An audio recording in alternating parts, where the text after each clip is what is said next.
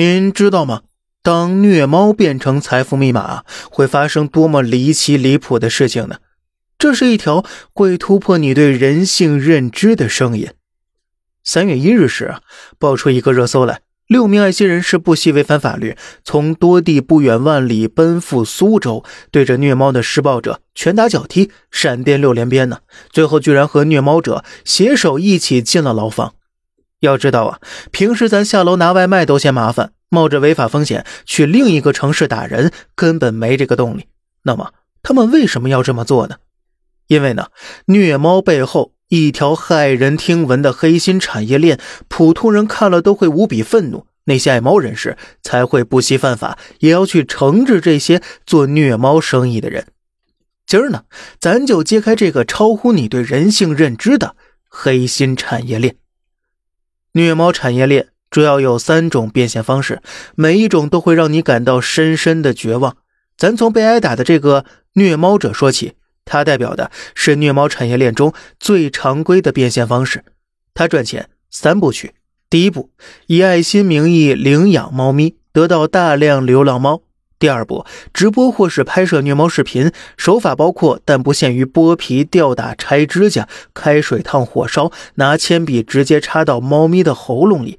影视剧里十八层地狱人类的死法，他们全部用在了猫的身上。第三步，有人拍摄，也就有人买单了。有人买视频，全部视频打包贩卖，一手行情价三百到五百人民币不等，单部视频一分钟一块钱。比如呢，有一条名为“史上生命力最强白猫”长达八十二分钟的视频，要八十二块钱。视频越长啊，说明猫咪受到虐待致死的时间越久。四条腿被打断，毛被一把把的拔掉，牙齿被一颗颗敲掉，在绝望的嘶喊中慢慢死去。而如果向二道贩子购买呢，有人四十块就能买到一百个 G 的虐猫视频。很多人仅通过售卖虐猫视频，一天能赚几千块，月入四五万元。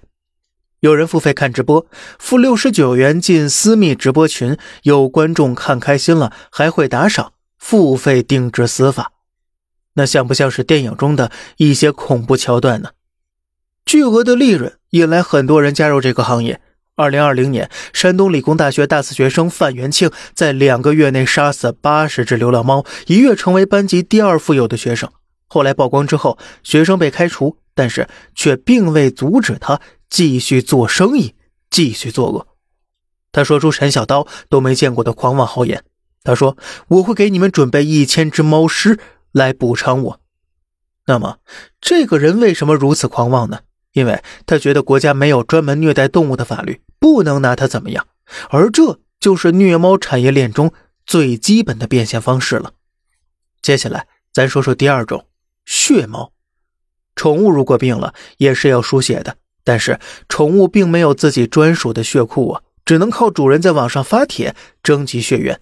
于是呢，有人把这个看作是商机，同样打着爱心领养的旗号，收养大批流浪猫，然后抽水机似的卖猫血。那么下期呢，为您揭露关于为了利益，有一部分人类究竟还能有多下作？好了，这里是小胖侃大山，每天早上七点与您分享一些这世上发生的事儿。观点来自网络，咱们下期再见，拜拜。